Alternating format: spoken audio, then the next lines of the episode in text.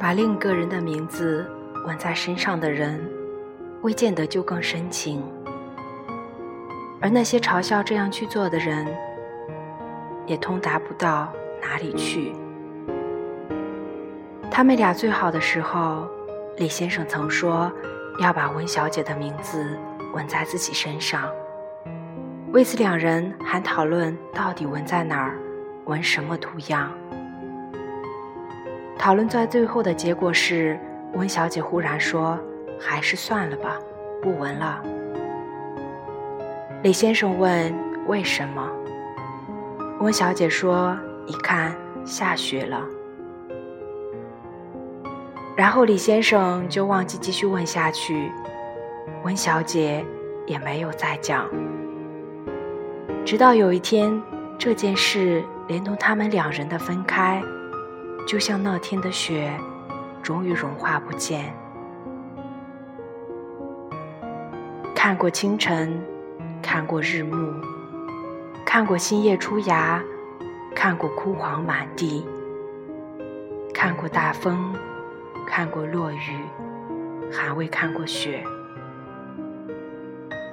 这样是不是就可以假装将四时风景都看透呢？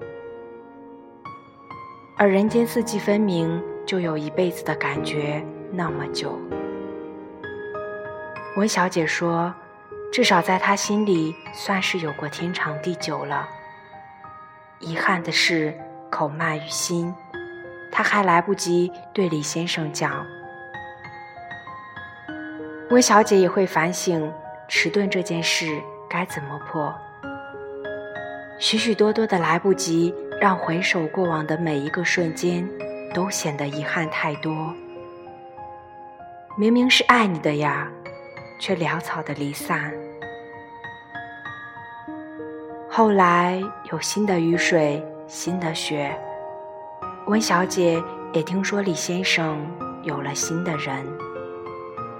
在见面时，这才发觉，原来分开的时间比在一起还长。这算是一个有趣的话题吗？温小姐心里过了遍稿，不过按下没讲。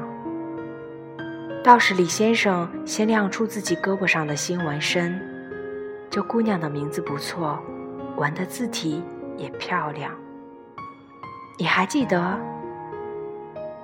温小姐心里又过了遍稿，这句诗不好，算了，还是不要讲。餐厅好热，你不用把围巾解了吗？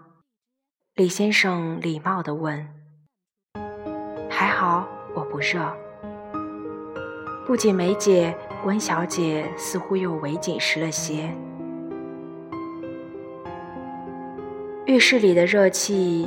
氤氲了镜子，温小姐用手抹掉雾珠。她解开围巾，从镜子里看，字是反的。青黑字的周边微微发红的印记还没有褪去。